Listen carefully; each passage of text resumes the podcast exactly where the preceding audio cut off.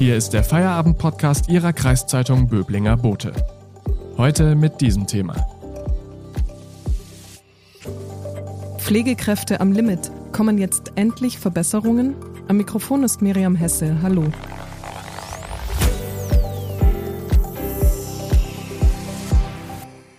Die Pandemie hat sie an ihr Limit gebracht. Zum Internationalen Tag der Pflegenden an diesem Mittwoch fordern jetzt Verbände und Politiker substanzielle Verbesserungen für Pflegekräfte und pflegende Angehörige. Der Pflegebevollmächtigte der Bundesregierung verspricht in Kürze konkrete Vorschläge, wie schnellstmöglich Veränderungen im Pflegesystem herbeigeführt werden können. Wie wahrscheinlich ist es, dass sich nun tatsächlich etwas zum Positiven verändert? Darüber spreche ich heute mit unserem Wirtschaftsredakteur Matthias Schiermeier. Hallo Matthias. Hallo. Matthias, was kann denn der internationale Tag der Pflegenden an diesem Mittwoch überhaupt bewirken? Also ähm, jährlich wiederkehrende Gedenktage sind ja eigentlich Routineangelegenheiten. Ähm, ähm, doch in diesem Jahr bedeutet der Tag den Beschäftigten in der, in der Kranken- und Altenpflege eigentlich sicherlich sehr viel mehr. Sie sehen ihn als Signal, dass ihre Arbeit stärker gewürdigt werden muss. Ich meine, Sie haben zwar seit Beginn der Pandemie eine enorme Aufmerksamkeit erzielt, doch dann hat das allgemeine Interesse, so zumindest die Wahrnehmung der Pflegekräfte, wieder stark nachgelassen. Und äh, nun heißt das mittlerweile schon leicht abgedroschene Schlagwort, Klatschen allein reicht nicht. Und daher wollen sie ihre Bedeutung an diesem Tag besonders unterstrichen sehen.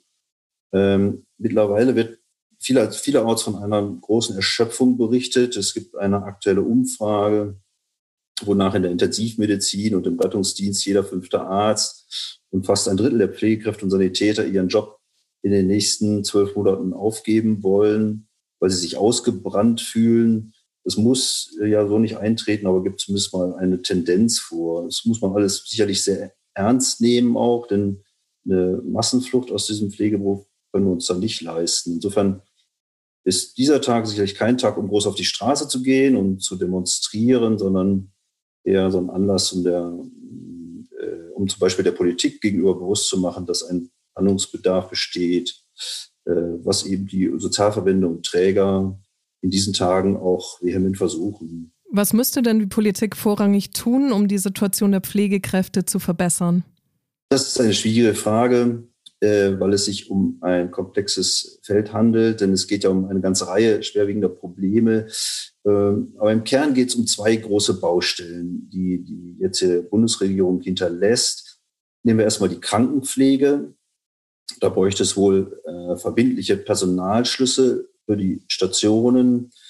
Zumindest stellen sich das die Deutsche Krankenhausgesellschaft, der Deutsche Pflegerat, die Gewerkschaft Verdi und äh, viele andere so vor. Bundesgesundheitsminister Spahn will da aber erst ein wissenschaftlich fundiertes Messungssystem entwickeln lassen. Und bis das soweit ist, da dürfen noch einige Jahre vergehen, was vielen in der Pflegebranche logischerweise viel zu lange dauert. Und da dürfte auch noch viel gestritten werden, weil auf der anderen Seite etwa die Arbeitgeberlobby weiter Druck machen wird. Im Gesundheitswesen geht es ja immer um die Frage, wo das Geld herkommt. Und dieser Streit äh, könnte in den nächsten Jahren auch wegen der knappen Kassen an Brisanz noch gewinnen. Legen wir mal den Fokus auf die Altenpflege. Wo liegen denn da die größten Probleme? Das ist dann in der Tat die, die äh, zweite Baustelle. Man muss ja sehen, 1,2 Millionen Menschen sind in der Altenpflege beschäftigt, äh, laut dem Bundesarbeitsministerium. Und weniger als die Hälfte arbeitet unter einem Tarifvertrag. Und daher wollte äh, Bundesarbeitsminister äh, Heil einen allgemein verbindlichen Tarifvertrag auf den Weg bringen, ist damit aber gescheitert. Denn dafür hätte er die Zustimmung der kirchlichen Träger benötigt und vor allem die Caritas wollte da nicht mitziehen. Also hat Heil neulich äh, erst einen Vorstoß für ein Pflegetariftreuegesetz gemacht.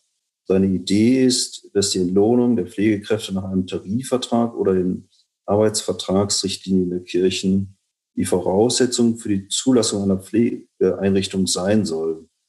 Und damit soll verhindert werden, dass die äh, Pflegekräfte lediglich nach, einem, nach dem gesetzlichen Mindestlohn bezahlt werden. Äh, der Gesundheitsminister Spahn wurde davon äh, etwas überrascht und ist kurz darauf in die Offensive gegangen. Mit seinem Gesetzentwurf will er zumindest mal wesentliche Elemente seiner lange angekündigten Pflegereform noch in dieser Legislaturperiode durchbringen. Spahn will zwar auch Tarifverträge oder tarifähnliche Verträge zur Voraussetzung machen wenn Pflegedienste oder Pflegeheime Versorgungsverträge mit der Pflegeversicherung abschließen wollen. Allerdings fürchten die Gewerkschaften, dass dann auch, wie sie es nennen, Dumping-Tarifverträge mit Pseudo-Gewerkschaften zum Maßstab gemacht werden können. Ob sich denn in der Pflege in den vergangenen Jahren noch gar nichts verbessert hat, darüber reden wir nach der Werbung. Wenn Ihnen der Podcast gefällt, abonnieren Sie ihn, damit Sie täglich auf dem neuesten Stand bleiben. Übrigens, den Böblinger Boten gibt es auch digital als E-Paper für 27,90 Euro im Monat. Damit lesen Sie Ihre Zeitung bequem auf dem Laptop, Tablet oder Smartphone. Unterstützen Sie Ihre Kreiszeitung mit einem Abo. Danke.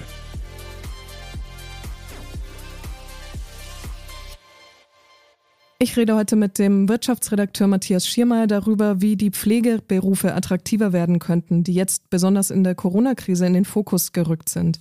Matthias, von den Problemen hört man ja schon seit Jahren. Hat sich denn gar nichts verbessert? Doch, natürlich. Nach neu, ganz neuen Zahlen jetzt des Statistischen Bundesamtes sind die äh, durchschnittlichen Bruttomonatsverdienste für Vollzeit beschäftigte Fachkräfte in Krankenhäusern und Heimen innerhalb von zehn Jahren, also von 2010 bis 2020, um, äh, gut ein Drittel gestiegen. Äh, Grund ist äh, auch der hohe Fachkräftebedarf. Man kriegt die Leute nicht in ausreichendem Maße, beziehungsweise man kann sie nicht bei der Stange halten, wenn man ihnen nicht ordentliche Arbeits- und Einkommensbedingungen bietet. Und äh, vor diesem Hintergrund wurden auch in der Tarifrunde des öffentlichen Dienstes im vorigen Herbst dann Verbesserungen, zumindest mal für die Beschäftigten der kommunalen Krankenhäuser im Pflegebereich Bereich vereinbarte. Inwieweit hat denn der enorme Einsatz der Pflegekräfte in der Corona-Krise die Diskussion beeinflusst? Also die Pandemie hat ja nochmal ein ganz grelles Schlaglicht auf die Missstände in der Pflege geworfen. Ähm, bis zum heutigen Tage macht sie allen deutlich, wie essentiell dieser Bereich für die Daseinsvorsorge in Deutschland ist. Denn praktisch jeder hat ja äh, damit seit der ersten Welle in irgendeiner Weise äh, zu tun gehabt, ist damit in Berührung gekommen. Insofern bietet sich, bietet Corona jetzt auch eine historische Chance, zu umfassenden Verbesserungen zu kommen. Denn wann, wenn nicht jetzt, gibt es so viel gesellschaftlichen und politischen Rückenwind dafür. Also ich meine, die, die, Allge, die allgemeine Einsicht der Politik hat äh, aber auch schon deutlich vor Corona eingesetzt. Man, man erinnere sich nur an den, den vorigen äh, Bundestagswahlkampf. Da war die Pflege ja auch schon ein großes Thema, äh, auch für die Kanzlerin äh, ganz persönlich, als Angela Merkel von dem damaligen Liga-Azubi Alexander Jorde in der ARD-Wahlarena geradezu vorgeführt wurde. Der Pflegebevollmächtigte der Bundesregierung, Andreas Westerfellhaus, verspricht ja in Kürze konkrete Vorschläge zur Verbesserung der Situation der Pflegenden. Wird das wahrscheinlich sein, dass das noch vor der Bundestagswahl entschieden wird oder kommt da eh nichts mehr? Naja, die Zeit wird langsam knapp. Es sind ja im Grunde nur noch wenige Wochen bis zur Sommerpause.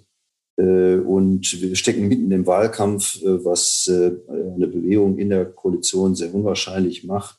Und man muss ja auch sehen, es geht mit den Reformen insgesamt sehr langsam voran, weil an ganz vielen Stellschrauben gedreht werden muss und weil die Beharrlichkeiten, die Widerstände immens sind in der Politik selbst, aber auch bei denjenigen Einrichtungen, die Kosteneffizienz und Profitmaximierung über alles stellen. In einem Satz bilanziert müsste man wahrscheinlich sagen, die Bundesregierung hat nicht das geliefert, was sie liefern wollte. Also muss die nächste Regierung dann die Probleme lösen.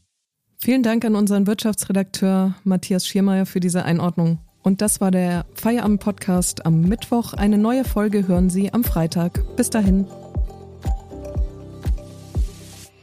Das war der Feierabend-Podcast Ihrer Kreiszeitung Böblinger Bote. Neue Folgen erscheinen von Montag bis Freitag täglich ab 17 Uhr.